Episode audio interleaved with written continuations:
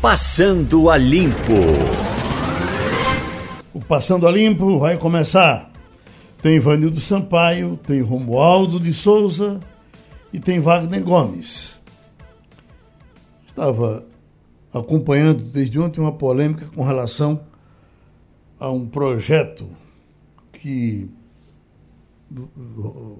roda na Câmara Federal, vai para a Comissão de Constituição e Justiça, para abordagem dos policiais às pessoas que possam estar transgredindo nas ruas. É, há um, um certo preconceito, o pessoal batendo muito forte, porque o, o relator do o relator de, desse projeto é o deputado uh, Valente Daniel Silveira. Fato, acho que o fato dele ter sido militar talvez tenha feito com que tenha entregado isso para ele. Mas também uh, se sabe exatamente em que situação ele está no momento. Mas eu acho que isso não é tudo, porque na verdade ele é só o relator, depois as pessoas vão votar como quiserem votar. Aí eu queria puxar, Wagner, o Romualdo e o Ivanildo. Eu sempre achei que a abordagem uh, brasileira podia ser melhorada. Sempre que esse assunto foi discutido, uh, o pessoal veio com quatro pedras na mão, não pode e tal. Mas a abordagem americana, ela é tão, tão dura que o camarada tem medo da abordagem. Ele já não quer ser abordado, por isso ele já anda uh, um pouco mais na linha por conta disso. Eu, eu Romualdo, Ivanildo, Wagner, uma vez eu estava indo de Miami para Orlando. E aí o, uh, perguntei ao. Não, estava com uma cerveja na, na, na, na, bolsa.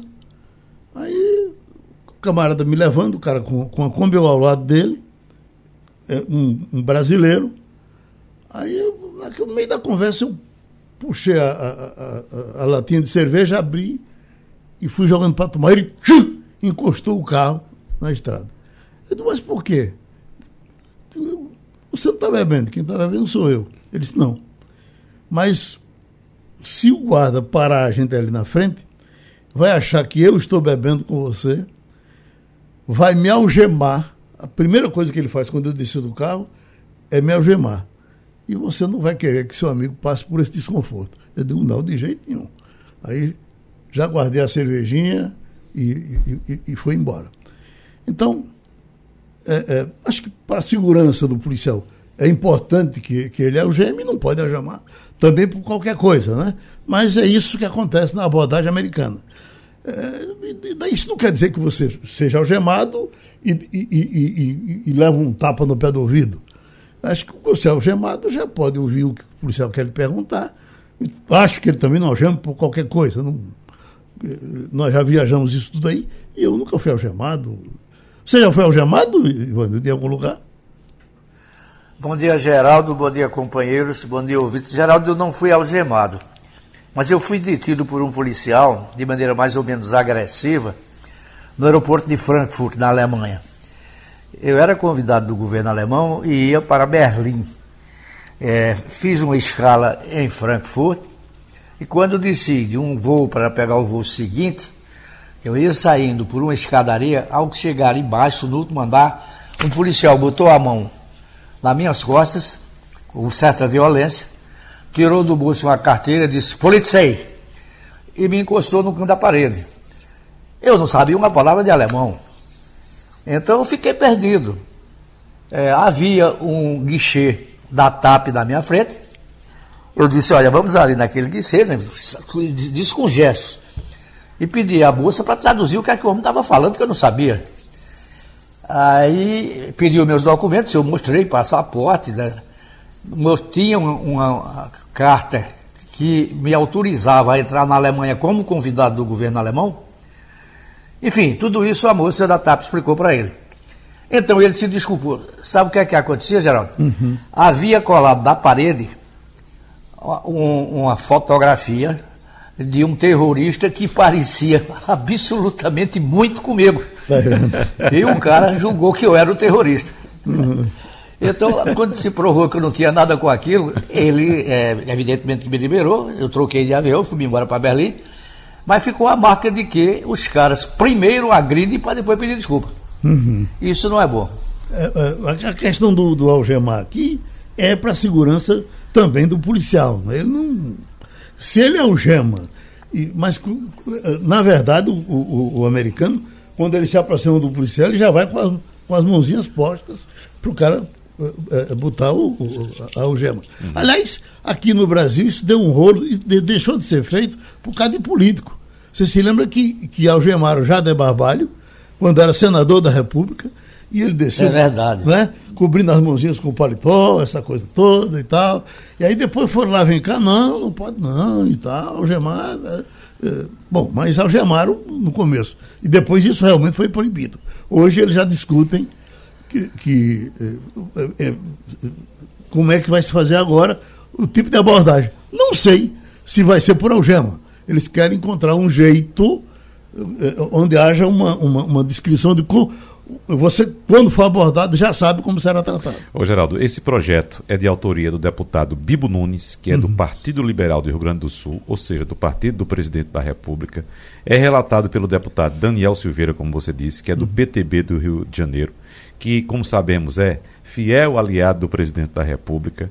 E esse projeto de lei prevê pena de até um ano de detenção para quem descumprir deveres durante uma abordagem policial, a exemplo de tocar no agente. Então, se a policial chegar perto de você, você não pode tocar no braço dele. Uhum. Entendeu? Senão você vai ser preso por um ano se você fizer isso. É, veja só o, o, o, que exemplo nós, nós temos aí, né? Então, foi aprovado já na Comissão de Segurança Pública né, na terça-feira desta semana, né? Agora, a justificativa do relator é interessante, veja só. Uhum. Abre aspas. Segundo Daniel Silveira, o brilhante deputado Daniel Silveira. Quando atuamos nas ruas, o policial está adestrado a abordar, ele usa esse termo, adestrado a abordar. Mas, do outro lado, o cidadão não está adestrado a obedecer. Esse termo adestramento, você sabe, utiliza muito com uhum. animais, não é isso? Eu não acho que o termo seja adequado. Eu acho que deve ser utilizado o termo treinamento para o policial. Né? Treinamento e informação. Ou seja, ele tem que passar por um curso de formação, ele tem que ser treinado a abordar. Agora, você vai treinar a população a uma abordagem policial? É, é um negócio assim simplesmente absurdo, entendeu? Uhum. Até porque, como já disse, subtende-se que o agente, o policial militar, ele tenha um treinamento e saiba fazer essa abordagem.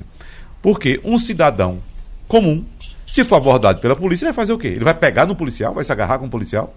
Não. Ele vai ficar, né, como você bem disse, né? Mas Chegar... ele pode reagir, né? Sim. A reação é, pode é, ser instintiva. É por isso que eu acho que abordar aqui, é por isso que eu que defendo a algema. Mas aí o agente, o uhum. agente do Estado é quem deve ser treinado para essa situação. Não o cidadão comum. Entendeu? O agente é que deve ser treinado. Ele é quem deve saber como agir. Veja, eu estou lhe dizendo que eu volto, se, se a gente vai para a abordagem americana, o, o, o, cidadão americano já sabe como é que ele faz. Quando é, os filmes mostram isso, né? Quando o camarada desce na estrada, ele já vai com a mão pronta para ser algemado. O, o policial o, é, pergunta o que quiser, fala o que quiser, entende, se entende com ele, tira o gema ele vai embora. Sim, ou, mas se o, se o, prende. se o policial for o algemar. É isso. Sim. Que, não, não, acredito que não existe. Quando ele aborda o cara, ele algema. Já vem com a gema pra... Até não nos sei, filmes é assim. Não, não sei, não. Até nos filmes é assim. Isso aí, eu, sinceramente, Oi, nunca fui nos Estados Unidos, não sei. Oi, Romualdo. Geraldo, eu nunca fui nos Estados Unidos e não hum. tenho a, os Estados Unidos como essa referência. Eu gostaria de me ater a esse projeto do que está sendo relatado pelo Dan, deputado Daniel Silveira. Tem uma certa razão no projeto. Porque é, o que ocorre é o seguinte: o policial não é amigo de quem ele está abordando. Agora, da mesma forma, a abordagem não pode se dar entre inimigos. Se o deputado Daniel Silveira diz, conforme relatou Wagner Gomes, que o cidadão precisa ser adestrado, o policial também precisa ser treinado para abordar o cidadão. Você fala assim, ah, porque nunca coloca a algema. Pô, uma coisa é uma abordagem na Avenida Boa Viagem, outra coisa é a abordagem lá no Morro de Nossa Senhora do Socorro, não sei onde. Então, é, é evidente que a situação é totalmente diferente. Por que o próprio deputado Daniel Silveira e porque o próprio deputado Bilbo Nunes são contrários a que todos os policiais que estão nas ruas andem com uma câmera para que a abordagem seja filmada, gravada e usada quando necessário. Ah, então, nessas horas, aí o policial ele não pode e não deve ser exposto, como é o argumento de vários agentes de segurança pública que estão no Congresso Nacional. Mas na hora da abordagem, então, eu concordo. Não tem, uh, uh, não tem que tocar, nem o policial tocar uh, na pessoa, na, na, hora da abordagem, nem a pessoa bater no ombro, no ombro do policial. Tem que ser uma relação de independência. Então, chega o policial, diz por que está abordando e aí começa o trabalho todo sem precisar tocar, pelo menos inicialmente. Agora, vamos pegar um exemplo. Eu já dirigi várias vezes, porque morei durante um bom tempo em Puerto de San Antônio, no Chile. E no Chile a abordagem de trânsito é a seguinte, Geraldo. Você está em qualquer lugar do Chile, dentro de um veículo. Se a polícia para o seu carro para fazer a abordagem, a primeira coisa que você tem que fazer é desliga o carro, tira a chave do carro e coloca no para-brisa do carro até que toda a abordagem seja concluída. Então, esse é um procedimento de segurança, de segurança para ambas as partes. Então, o agente de segurança também tem de levar em consideração que o cidadão não é um criminoso, ele está sendo apenas abordado. Então, primeiro, é importante que o agente de segurança aceite porque o Daniel Silveira não aceita, o Bilbo Nunes não aceita. É importante que o agente de segurança tenha uma, uma, uma câmera na lapela para filmar a abordagem. Ontem, a reportagem da Rádio Jornal acompanhou a tarde toda um depoimento do ministro da Justiça. E o Anderson Nunes disse o seguinte: que aquela abordagem da Polícia Rodoviária Federal lá em Sergipe, que resultou da morte de um motociclista que estava sem capacete, é um fato isolado não é essa a ação da Polícia Rodoviária Federal, não é esse o costume, não é essa a prática da Polícia Rodoviária Federal e todos sabemos que não é essa a prática da Polícia Rodoviária Federal. Mas o mesmo ministro reconheceu que a abordagem poderia sim, sim ser filmada para que houvesse esse espaço de segurança, tanto da parte do abordado como do agente policial, Geraldo. Essa questão da filmagem, Geraldo, que, como o Romualdo bem relatou, é, há muitos policiais, inclusive esses deputados que são representantes dos policiais são contra. Veja só, o que seria, o que seria daquele caso de Sergipe se não fosse a ação de pessoas, de cidadãos que estivessem ali filmando? Vários filmando, não foi uma só pessoa filmando. Uhum. Ali tem imagens em 360 graus daquela abordagem. O que seria daquilo? Né? Agora, se por acaso os policiais estivessem com câmeras, eles teriam adotado aquela postura? Hã? Certamente não. Pois é. E outra coisa, a câmera, a câmera serve também como uma proteção ao policial. Ele pode justificar a ação dele, comprovando que foi confrontado pela pessoa, pelo cidadão que foi abordado, mostrando as imagens. Eu fui fazer a abordagem correta, ele me agrediu dessa forma. É uma defesa também para o policial. Agora, não podemos esquecer, não é, Ivanildo, que isso tem dois lados. Você tem o lado da, de quem, do, do abordador e do abordado. O abordado também precisa ser disciplinado, né? É verdade. Agora, Geraldo, que eu acho que a coisa começou errado quando tem esse Daniel como relator de um, processo, de um, de um projeto tão importante para a sociedade. Esse cidadão. A gente, a gente viu quando, como ele se comportou para a Polícia Federal é. naquele tempo que ele foi abordado pois da outra é. vez. Ele devia é, chegar ao gemado. Né? Jamais poderia ser cidadão relator de um processo de, tão importante, de tal importância. Uhum. O, erro, o erro começa daí. É, mas eu acho que, em Romualdo, o fato dele ser o relator, ele, ele relata como ele quiser. Na hora do julgamento, os, os, os pares dele toma, uh, mudam a, o relatório dele, ou não?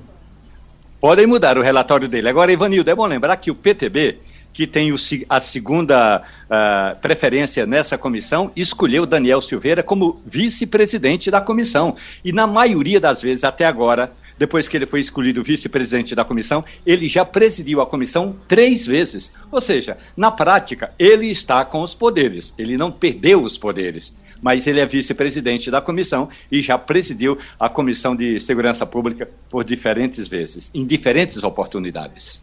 E nessa discussão do, do uso medicinal da maconha, e ela é, rola há tanto tempo, e ela tem objetivos tão nobres no Brasil, mas esse preconceito miserável faz com que as coisas não andem. E a gente passa a ter algumas coisas que parecem demagógicas. Aí projeto aqui na Assembleia Legislativa para dizer como é que o cara pode fazer com a maconha. Câmara de Vereadores e não sei mais o quê. Quando, na verdade, a gente sabe que isso não pode ser decidido uh, uh, na esquina, isso é decidido no Congresso Nacional, na Câmara Federal. E o deputado Daniel Coelho já falou com a gente sobre isso. Tem casos na família de pessoas que fazem esse tipo de, tra de tratamento com, com esses. Eh, eh, com, esse, com remédios derivados da cannabis. Que estava vendo aqui, Wagner, tem cento e, e, 130 princípios. Não, 113 substâncias uh, médicas no. Quer dizer, era urgentemente para trabalhar em cima disso, né? uhum. né? E a gente já partir para ter isso aí eh, resolvido. Eu pergunto, deputado, por que, que isso não foi resolvido ainda? Bom dia, Geraldo. Bom dia a todos da Rádio Jornal, os ouvintes. É pela. Não foi resolvido pelo populismo e pela tentativa de alguns em manipular esse debate. Um debate que é sobre saúde, que é sobre a vida, é sobre o tratamento de pacientes de câncer, é, pacientes no espectro autista, pacientes que têm Alzheimer, é, que, que são acometidos por crise de epilepsia. Então, é, todas doenças é, crônicas e doenças que trazem muito transtorno e sofrimento. Então, é sobre isso o debate da cannabis medicinal, mas infelizmente a gente tem uma resistência no Congresso Nacional de quem tenta é, misturar as coisas e, e tenta fazer a discussão como se o debate fosse sobre a liberação de drogas recreativas é, que é um debate completamente à parte da permissão é, para que as pessoas é, se tratem e façam uso do medicamento. E, e, como você falou, Geraldo, são 113 canabinoides ou substâncias que, dependendo é, da manipulação e da recomendação médica, podem tratar diversas doenças. E não o debate isolado é, da questão do CBD, que é uma das 113 é, propriedades que a planta da cannabis tem e que pode ser utilizado é, no tratamento de pacientes. Romualdo de Souza. Deputado Daniel, muito bom dia para o senhor. Esse debate não é de hoje. É, eu me lembro de algumas audiências, incluindo a Comissão de Constituição e Justiça, onde aqueles que são contrários à liberação desse tipo de produto para esses tratamentos a que o senhor se refere, é, fazem uma ligação direta com o tráfico de drogas. A gente sabe, e aliás a decisão do Superior Tribunal de Justiça é bem específica, que essa plantação, no caso específico da decisão do STJ, deputado, vai ser monitorada. Você não pode é, ter vários jarrinhos de planta, como diz a linguagem popular. Agora, eu gostaria de dialogar com o senhor a respeito de como vai se dar esse monitoramento, deputado. Olha, Romualdo, o, o PL 399, que é a solução é, que o Congresso Nacional tenta dar ao assunto, e, e foi ele que foi aprovado na comissão, ele detalha o acompanhamento por parte da Polícia Federal aonde for feito o plantio. Já o STJ vem decidindo, é, na ausência e na covardia do Congresso Nacional em resolver o problema, ele deu né, decisão favorável a três pacientes para que eles possam plantar. Mas não dá para eu esperar que uma decisão da Justiça ela detalhe esse acompanhamento, porque não cabe à justiça. Agora, eu entendo o juiz que recebe um paciente, é, o paciente pode morrer se não tiver o tratamento, pode ter um agravamento do seu quadro, ele não vai negar. E, e houve a decisão favorável do STJ, mas essa decisão via STJ, é, para mim, ela só simboliza a, covardia é, da Câmara dos Deputados e do Congresso Nacional em tratar o tema. As pessoas ficam preocupadas, vai perder voto na eleição, vai ser mal compreendido. Mas, é, repito, isso é uma atitude covarde. A gente não pode, é, quando está tratando de vidas humanas, de pacientes, se acovardar e ter medo de eleição. Né? Não dá para a gente pensar dessa maneira. Entrei com um requerimento para que o 399 seja pautado imediatamente em plenário, já que já passou pela comissão, e a gente está cobrando, inclusive, é, o apoiamento é, dos partidos, dos parlamentares, é, para que, chegando à maioria, a assinatura de 257, 257 deputados, a matéria venha a plenário. Aí esse detalhamento vai estar garantido e, e é evidente que sobre o tráfico de drogas, é, vamos ser sinceros, né? infelizmente o tráfico de drogas toma conta do Brasil e não precisa de legalização de cannabis medicinal. Os traficantes, eles fazem é, o uso, a venda da droga na cara de todo mundo em qualquer estado brasileiro. Né? A situação é essa. Agora, o que a gente está proibindo aqui não é o traficante, esse já está na rua solto. Nós estamos proibindo crianças no espectro autista, idosos com Alzheimer, pacientes de câncer em se tratarem.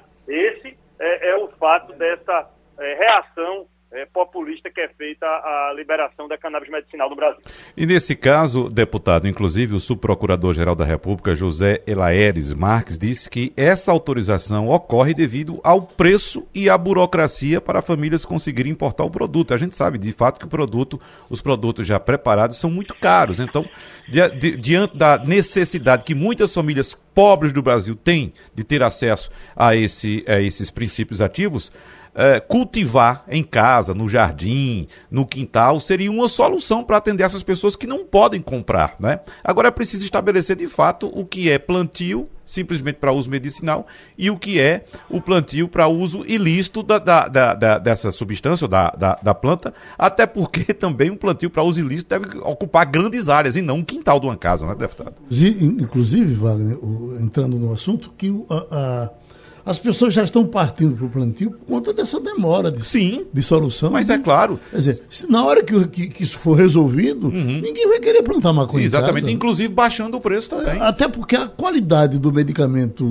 é, é feito por um laboratório, laboratório, deve ser mil vezes melhor do que o que, fizer, que eu faço na minha casa. Exatamente. Deputado.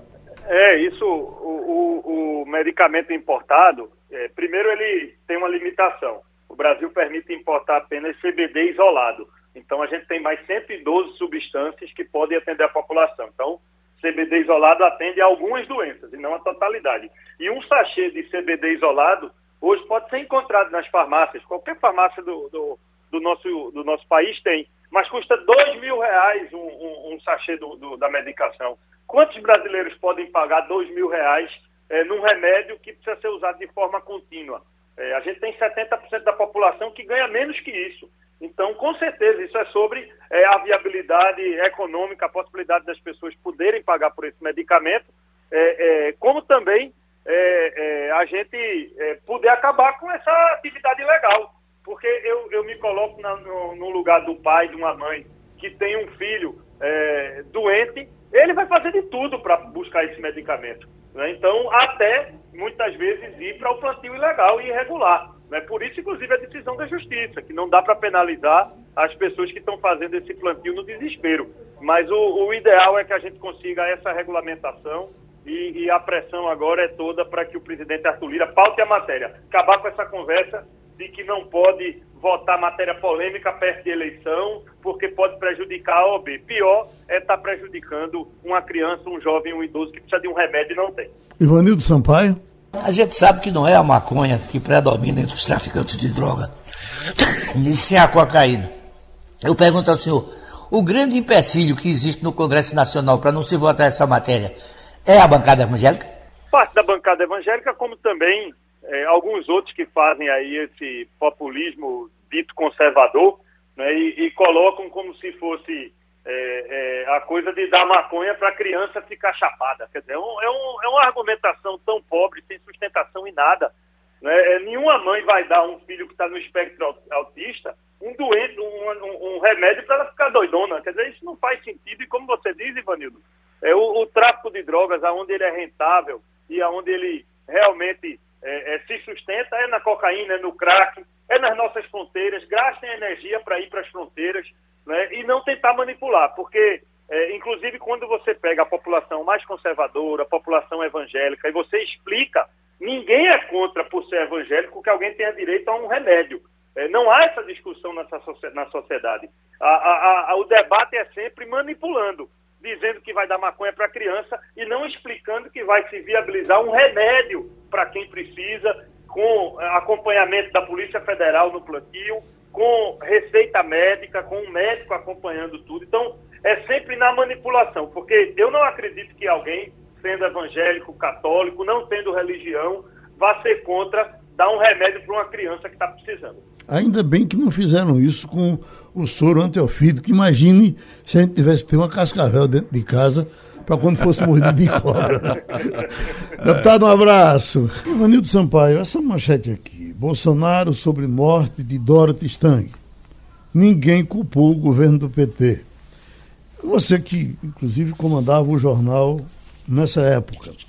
Eu me lembro que, uh, já falamos aí, eu falei até isso hoje cedo com o Laurindo, no caso do Eldorado dos Carajás, o presidente era Fernando Henrique naquele tempo, um pau do tamanho do mundo, de toda a imprensa nacional e, e internacional, entendeu? Por conta de, um, de um, uma, uma, uma tragédia praticada contra uh, uh, uh, pessoas que sem terra, acho que morreram morreram, não me lembro quantos, mas morreram 11 pessoas, parece que foi isso. Você Acho lembra? que 17, Geraldo, do confronto com a polícia do Pará. É, certo, e, e, e eu não não, não, não, não, vi em nenhum momento é, que ninguém amolecesse com aquilo. A crítica foi muito grande ao governo, muito grande. É, no caso da, da, da, da, da irmã Dorothy, é, sim, tem também a forma do governo abordar o caso. Você vai, vai, vai perguntar e o camarada vem para cima de você dizendo, ah, e, e sua mãe, e isso e aquilo. Então, realmente cria uma rixa complicada. Mas como foi o tratamento? Você se lembra de como isso foi tratado naquele tempo? Geraldo, é, a imprensa toda, inclusive a internacional, cobriu com ampla liberdade o que aconteceu se colocou é, indiretamente a culpa no governo, não é? porque achava, se achava, naquela época é, havia uma radicalização muito grande. Dom Pedro Casal D'Arga pregava lá por aquela região é, o, o, a posse, não, e a, a, posse da terra pelos pequenos é, é, agricultores é, em algumas regiões, mas preservava a floresta amazônica e a área amazônica, enfim era uma coisa muito complicada e havia uma radicalização muito grande.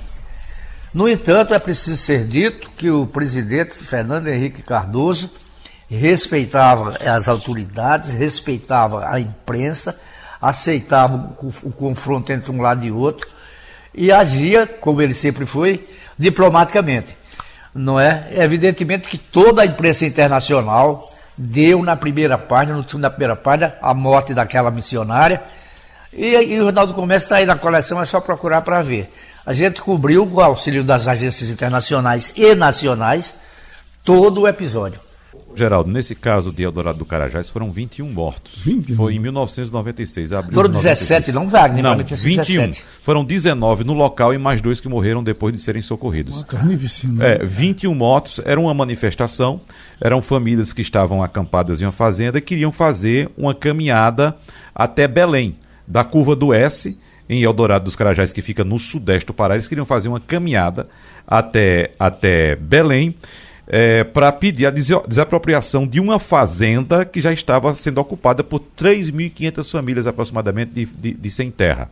Então, o protesto era nesse sentido. E eles foram abordados pela, pelas forças policiais que reagiram, como todos nós sabemos, uh, combinando com a morte de 21 pessoas. Agora, o que diz a matéria, Geraldo, a que você trouxe aí, não sei se é um artigo, alguma coisa, informando que ninguém culpou o PT pela morte da, da, da religiosa Dorothy Steng? Oi? É, a, a matéria, é, é a manchete, Bolsonaro sobre uhum. a morte de Dória. Ah, ele que falou isso. Ele disse que ninguém culpou é, o PT. É, é, é fácil, Geraldo, é, chegar a uma explicação para isso aí, porque a gente sabe que o PT sempre teve uma posição em favor da demarcação de terras, em favor de, da, da, proteção, uhum. sob a ótica do PT, da Amazônia, diferentemente do próprio Jair Bolsonaro, que foi eleito, inclusive, prometendo não demarcar mais nenhum palmo de terra em reserva indígena. Uhum. Ele que disse isso. Então, o que acontece hoje é que há uma, uma ausência total do Estado brasileiro naquela região. Sempre houve. Agora, há muito mais, muito mais no governo de Jair Bolsonaro, o que permite que traficantes de madeira, que é, pescadores, pescadores é, é, clandestinos, não é um pescadorzinho que vai lá, uma pessoa, um ribeirinho que vai pescar um peixe na varinha, não.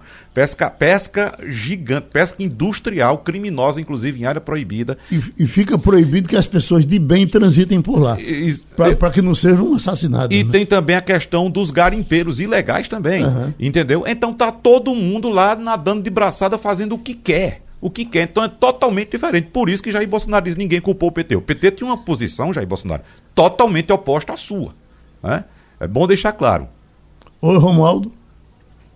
É, é importante ressaltar que numa entrevista dada ontem pelo presidente Jair Bolsonaro, ele disse que o jornalista britânico Don Phillips não era bem visto na região e que os dois, o jornalista britânico e o ambientalista e indigenista Bruno Pereira, segundo o presidente da República, estavam numa excursão na Amazônia. Porque daqui a pouco algumas atividades podem ser feitas porque o Estado defende ou protege, e outras não podem porque o Estado critica. O que a gente precisa fazer uma análise hoje é, não é nem se lembrar como é que Fernando Henrique Cardoso tratou aquele massacre de Eldorado de, de Carajás em 1996, ou como Lula tratou o, a morte da missionária Dorothy Stang em 2005. O que é preciso dizer é que o Estado brasileiro, seja em Fernando Henrique, seja em Lula, seja em Jair Bolsonaro, é um Estado negligente uhum. com os ambientalistas. Negligente. Negligente porque a ação que foi desenvolvida ali na região da Amazônia, e não é de hoje, é uma ação do terra de ninguém. É um literalmente um Eldorado, só para se lembrar dos filmes de cowboy. Não tem regra. A regra é de quem está ali dentro. E a regra de quem está ali dentro é a regra do poderoso.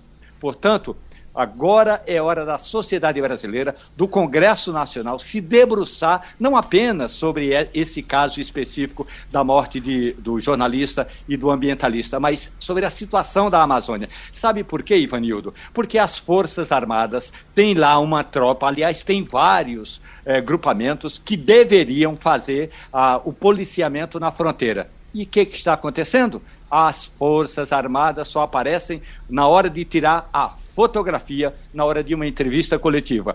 Porque lembre-se bem, quem levou a Polícia Federal, a Polícia Civil, o Corpo de Bombeiro, o Exército, a Marinha e a Aeronáutica lá para dentro das selvas foram os índios. Os índios não apareceram sequer na fotografia de ontem à noite, na entrevista coletiva. Geral. Bem lembrado, Agora, Romualdo. Quando, quando, o general Mourão, eh, eh, quando o Bolsonaro, Wagner, disse que, que o general Mourão vai cuidar disso, o vice-presidente, eu até acreditei que, que ele conhece a área, que ele é, é militar e tal.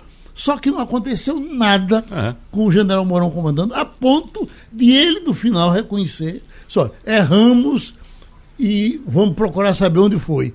E foi embora. Uhum. E deixou lá do jeito que estava. Exatamente, é. do jeito que estava. Agora, é, é, bom, Geraldo, a gente trazer também aqui é, é à tona um depoimento muito forte que foi dado pelo pelo ex-superintendente da Polícia Federal Sim. do Amazonas, Alexandre Saraiva, se eu tiver errado o nome dele, Romualdo, me corrija, por favor, Alexandre Saraiva, que apontou taxativamente nomes de políticos parlamentares ligados a Bolsonaro numa ação direta para tentar livrar a cara de traficantes de madeira. Né? Inclusive citou é, deputados da base bolsonarista, Romualdo de Souza. Acredito que você tenha escutado também esse depoimento. Foi um depoimento ao vivo na emissora de televisão. Ele, ex-superintendente, dizendo que estava sendo perseguido porque estava cumprindo o papel dele. Uhum. O papel dele. Citando prefeitos que iam lá na superintendência da Polícia Federal do Amazonas acompanhado dos traficantes para pedir a ele, superintendente da Polícia Federal, para liberar a madeira dos traficantes. Então ele disse: esses políticos estão protegendo os traficantes, são financiados pelos traficantes. Então é bom que se diga também que existe muito interesse por trás disso. Não é somente uma defesa ou um ataque à floresta. Tem muitos interesses. Inclusive, essa rota da Amazônia hoje também é utilizada muito pelo tráfico de drogas. A gente vem falando aqui em várias ocasiões discutindo a questão da violência e tráfico de drogas e citando essa questão da latitude do tráfico de drogas que sai da Colômbia da Bolívia, passa pelo Amazonas, Já tivemos problemas em São Luís do, do, do Maranhão, em Belém do Pará, em Fortaleza, em Natal. Tudo por causa dessa rota que hoje está completamente abandonada para o tráfico de drogas e outros crimes, crimes ambientais, extração de madeira ilegal, pesca ilegal, garimpe ilegal, tudo isso. Agora, em outros momentos, o pessoal foi lá, deu um beliscão, depois saiu de perto. Se lembra de quando foi caçado aquele deputado que serrava a gente, lá pelo Acre? Sim. Não é, Romualdo? Idel, Idelbrando, ele- né? Idelbrando, Idelbrando Pascoal. gente. Ô Geraldo, Oi. deixa eu lhe dar um depoimento do que é a Amazônia. Eu fui fazer uma reportagem uma vez com um projeto chamado Projeto Aripuanã. Isso era no Mato Grosso, antes do Mato Grosso ser dividido em dois estados. Nós chegamos nesse, onde o projeto estava sendo é, instalado, implantado, e fomos no avião da FAB e descemos no platô que tinha, funcionava como um campo de pouso. Havia um- uma cachoeira chamada Salto dos Dardanelos, com 130 metros de, de- de queda. Eu desci com um fotógrafo chamado Klaus Maia, um fotógrafo alemão, e quando nós chegamos embaixo, na beira do rio, havia dois, dois eh, rapazes, moços ainda, eh, que moravam na região, oferecendo a gente, a mim e a Klaus, dois canecos de um litro cheios de diamantes industriais, a maioria diamante industrial. Você veja o que é que não acontece com o, o- o garimpo ilegal na Amazônia. Eu estou falando, eu vi. Me ofereceu, eu a gente não tem dinheiro para comprar esse negócio. Não, e como é que vocês fazem? Não, tem campo de pouso aqui, perto aqui, às vezes chega a gente aqui e leva, mas a gente está oferecendo a vocês aqui, o pessoal que chega ali, a gente não sabe quando vem. Quer dizer, não tem qualquer controle o, o- o tráfico de, de- Não é só de droga, não, é de pedras preciosas, de minério, De tudo. tudo. no mundo que acontece na Amazônia, que é um pedaço da terra de ninguém. Exatamente, é uma terra sem ninguém. Então, a- a- a- só confirmando, Geraldo, de fato, o nome do delegado é Alexandre Saraiva, ele foi superintendente da Polícia Federal do Amazonas e nessa entrevista ele apontou, entre outros, os deputados bolsonaristas Jorginho Melo, que inclusive é de Santa Catarina, esse cara é de Santa Catarina e vem aqui na Amazônia para advogar em defesa dos traficantes. Outra deputada, Carla Zambelli, ele citou taxativamente também, que é de São Paulo, e ele disse, olha, estavam aqui defendendo os traficantes de madeira. Uhum. Agora, satanizar os que morreram, você imagine essas famílias, o cara perde o pai, eh, inclusive crianças que perderam os pais, no caso do, do, do baiano, né? E, e, e ainda ficam procurando uma agenda ruim para jogar em cima do camarada que foi para ali fazer o bem, rapaz. É, é, Geraldo, veja só, não se trata, nesse caso aqui, de um estelionato eleitoral. Não é? Jair Bolsonaro, que inclusive colocou a culpa pela morte nos mortos, Aham. não é? sempre foi isso. Sempre foi assim. Quem votou em Jair Bolsonaro, sabendo dessa situação dele, dessa condição dele de desrespeito à vida humana, votou consciente, então deve estar feliz com a postura que ele adotou agora. Quem votou nele sem saber e está decepcionado agora, infelizmente, a única orientação que eu dou para você, meu amigo, é procurar se informar melhor sobre os políticos que você vota. Que ele passou 28 anos como deputado, como parlamentar, atuando exatamente dessa forma, atacando pessoas, atacando honra de pessoas, atacando mulheres, como foi no caso da, de uma deputada, acho que Maria do Rosário, não foi que ele disse que ela não merecia ser estuprada porque ela era feia, enfim, vários outros casos. Então, ele está sendo o que sempre foi, desprezo total pela vida humana e desrespeito total pelas pessoas. Mas, gente, esse- o clima de lei do cão em que vai se dar essa próxima eleição vai ser possivelmente como nós nunca vimos.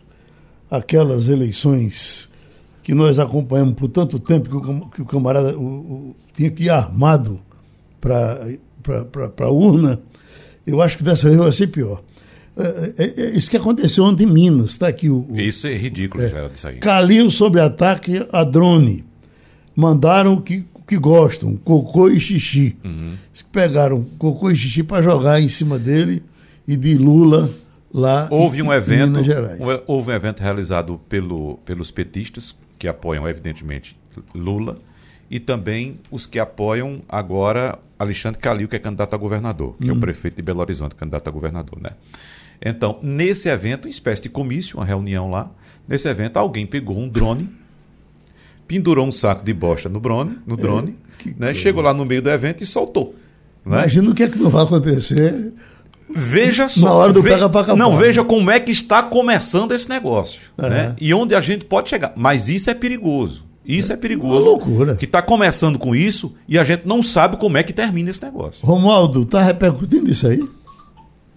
Geral, Geraldo, ontem a bancada do Partido dos Trabalhadores, eh, naquela audiência pública na Comissão de Direitos Humanos, quando estava lá o ministro da Justiça discutindo a questão da violência da Polícia Rodoviária Federal em Sergipe, a bancada da da, do PT pediu providências ao ministro da Justiça. E aí o que o ministro da Justiça disse, ele lamentou, o Anderson Torres lamentou o ocorrido, agora disse o seguinte, olha, no momento, é, os, os candidatos, os pré-candidatos ainda não estão sob a jurisdição da Polícia Federal. Esse é um caso que deve ser levado à Polícia Estadual de Minas Gerais, a Polícia Civil e a Polícia Militar de Minas Gerais. Geraldo.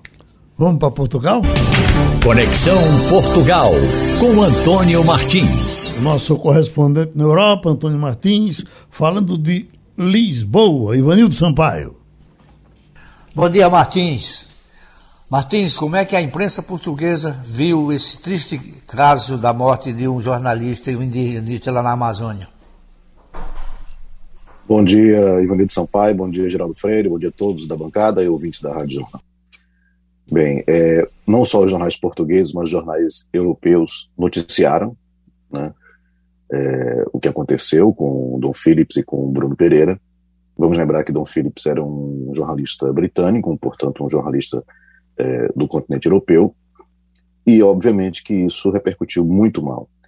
É, estranhamente, eu não vi muitas manifestações do ponto de vista de opinião sejam do, seja dos jornalistas ou seja de autoridades aqui. É como se a notícia por si só já mostrasse o absurdo do que aconteceu, o, a, o massacre que foi na realidade isso, né? Porque é, não foi a, é, óbvio que é triste demais o assassinato, mas o, também o que se, o, toda a, a, o relato do que aconteceu, né? Os requintes ali de crueldade depois para esconder esses corpos e tal. Então, tudo isso é muito, é muito negativo para a imagem do Brasil e me preocupa também, é, a gente pode até fazer algumas, algumas interpretações aí desse silêncio né, das autoridades aqui e, e, dos jornalistas. Ontem, né, só quebrando um pouco esse silêncio, o, ministro, o primeiro-ministro britânico Boris Johnson foi é, indagado pela ex-primeira-ministra Theresa May na, na, reunião que eles têm toda quarta-feira que o, que o Parlamento Europeu tem esse questionamento do primeiro-ministro né, toda quarta-feira, e ela questionou ele sobre essa questão, né, e ele se pronunciou, falou da, da enfim, do, lamentou o ocorrido, mas ficou mais por aí. E a impressão que dá é que esse silêncio é pior para o Brasil do que se houvesse de fato uma condenação mais, mais é, algum tipo de fala, de, de enfim, de indignação, porque é, isso pode se tratar também é, que a, a reação ao que aconteceu seja muito mais institucional, né? com é, alguns é, entraves mesmo para acordos que o Brasil e o Mercosul vai fazer com a União Europeia, entrada do Brasil na OCDE, né? tantas outras coisas relacionadas à questão também ambiental né? Então, esse silêncio ele pode não ser apenas um silêncio, ele pode ser apenas uma, uma marca do que vem por aí do, de uma forma muito mais institucional. Enfim, hum. é lamentável é, que aconteça isso dessa forma. E vamos lembrar o seguinte, né? É, dizer o que mais em relação a isso? Né? Todo mundo sabe da posição do governo brasileiro, das autoridades brasileiras, é, que desde o início né, foi contra qualquer tipo de ambientalismo, foi de ativismo ambiental e, e, e indígena. A própria fala do Jair Bolsonaro enquanto candidato dizendo que nenhuma, nenhum centímetro a mais seria haveria de demarcação no governo dele. E tem uma coisa também que não é apenas uma coincidência, assim, mas que chama atenção, que é o seguinte: a gente lembra que é, Jair Bolsonaro praticava pesca ilegal em Angra, quando foi abordado por um fiscal do IBAMA. E é, a primeira coisa que ele fez quando entrou no governo foi perseguir esse fiscal do Ibama. E a gente vê que o, o acusado de matar é, Dom Phillips e Bruno Pereira é também um pescador ilegal. Eu estou vendo aqui a manchete, então... de, a manchete de agora, eh, Martins, que é líderes europeus encontram Zelensky uh, em Kiev. Portugal está nesse encontro? Eu não sei dizer agora se uhum. realmente ele está nesse encontro, mas é, provavelmente, se não está, tem algum representante do governo, do governo português. Uhum. Agora, nós somos um, um, um país eh, católico que aprendeu religião com Portugal. Aí ele pergunta, como é o dia de Corpus Christi aí em Portugal, já que aquele é um dia tão confuso? Aqui é um feriado normal, hoje está sendo feriado, é, o, as empresas não estão funcionando, as escolas também não, mas também não tem grandes, grandes manifestações, né? é um feriado como outro qualquer. Oi, Wagner. Ô, ô, Martins, como é que é esse pacote de vistos e permissão de trabalho aí que está sendo lançado em Portugal? E esse pacote é direcionado para estrangeiros também? E aí, claro, puxa a sardinha para a gente, para brasileiro? Pacote em relação ao visto de trabalho, não é isso? Isso, exatamente. desculpa. Veja, ontem o Conselho de Ministros aprovou esse pacote de, em relação a vistos, né, a imigração, e o que, que ocorre? É, agora, um, um, estrangeiro que queira vir para Portugal procurar emprego, ele recebe um visto de 120 dias para procurar esse emprego, e que pode ser renovável por mais 60 dias. Antes ele tinha que entrar aqui como, tu, como visto de turista. E isso deixava algumas. É, deixava ele em segurança jurídica na, na, posição dele aqui, que ele não poderia ser deportado por alguma razão, de, enfim, de estar tá procurando emprego e tal. E agora não, esse, tem esse visto para procurar emprego, ele está aberto aqui, a, ele pode acessar é, várias entidades de, de, busca de emprego, ele pode, é, enfim, participar de seleções e conseguir esse emprego, uma vez estando com um contrato, e nas autoridades e pedir aí o visto dele de permanência. Outra coisa também que acontece é que é, uma certa facilidade para os, os países da comunidade de língua portuguesa. Né? Obviamente o Brasil faz parte, o Brasil é a principal comunidade estrangeira aqui, cresceu muito o, a migração é, port, é, brasileira em Portugal, pessoas que vêm procurar emprego. Então o que, que acontece é que é, estão facilitando para que esses vistos aqui, quando a pessoa esteja aqui, e as que já estão aqui, tentem conseguir um, um, um, uma permanência, né, um visto de permanência aqui temporária, sem precisar passar pelo CEF, que é o Serviço de Estrangeiros e Fronteiras. A mesma coisa para os estudantes eh, estrangeiros, estudantes brasileiros que vêm para cá, não precisa mais de um parecer do CEF para conseguir o visto de estudante. E outra coisa também é que é, facilitar a própria, a própria mobilidade dos, dos, é, dos é, habitantes dos, do, da população, né, do, dos cidadãos dos países de língua portuguesa. É um, é um pacto de mobilidade que esses países assinaram em Luanda em 2017, em Angola, e que o, o Conselho de Ministros é, aprovou ontem, vai para o parlamento, isso ainda vai ser votado no parlamento, só vai valer de fato quando for aprovado e publicado, prevê-se que seja aprovado, porque o governo tem maioria no Congresso, no, no, no, parlamento, então eh, deve aprovar, e uma vez aprovado vai ter que ser publicado. Quando publicado, isso, eh, todas essas coisas que eu falei entram em vigor. Inclusive essa facilidade dos cidadãos dos países de língua portuguesa de ter uma mobilidade entre os próprios países, inclusive Portugal. Ou seja, é, pessoas que precisam acompanhar parentes aqui, pessoas que precisam é, passar um tempo aqui por questões de saúde, enfim, elas vão ter mais facilidade de conseguir esses vistos. Uma outra coisa também que facilita é o seguinte: antigamente a pessoa vinha para cá para conseguir emprego e às vezes ela tem até uma, uma um, um, visto de temporário, mas ela, ela não podia trazer a família. A família só vinha depois que ela tivesse com toda a situação regularizada. Agora não. Com visto de trabalho, esse visto de busca de trabalho, a pessoa que dura 120 dias e pode ser prorrogado por mais 60, a pessoa pode já vir com a família dela para procurar, procurar emprego aqui. Então são facilitações, até porque a mão de obra aqui está sendo escassa. Portugal precisa da mão de obra dos países de língua portuguesa, que já facilita muito por conta da língua, né, em alguns setores. É, e, enfim, está é, precisando e nessas horas facilita bastante. De capital para capital, Romualdo de Souza. Antônio Martins, muito boa tarde. A gente abordava agora há pouco a questão da abordagem, eh, desculpe a redundância, do policial no Brasil, nos Estados Unidos, e aí eh, eu gostaria de, de, tocar nesse aspecto, porque aqui no Brasil há um projeto de, de lei dizendo o seguinte, Martins, que o abordado não pode tocar no abordador, ou seja, não pode tocar no policial. O nosso ouvinte, o Luiz Júnior, lembra que nos Estados Unidos, o policial americano, ele algema imediatamente o abordado, justamente porque lá as pessoas podem ter o porte de arma. O que não é o caso em alguns países na Europa. A gente poderia dialogar sobre essa questão, Martins. Como é que se dá a abordagem policial num país, eh, especificamente em Portugal, Martins? Veja, Romualdo, a abordagem ela é bem diferente do Brasil, né, diferente também dos Estados Unidos. A população aqui ela é praticamente desarmada. Existem pessoas que têm arma clandestina? Óbvio que existe. Mas a população, é, no grosso, é desarmada.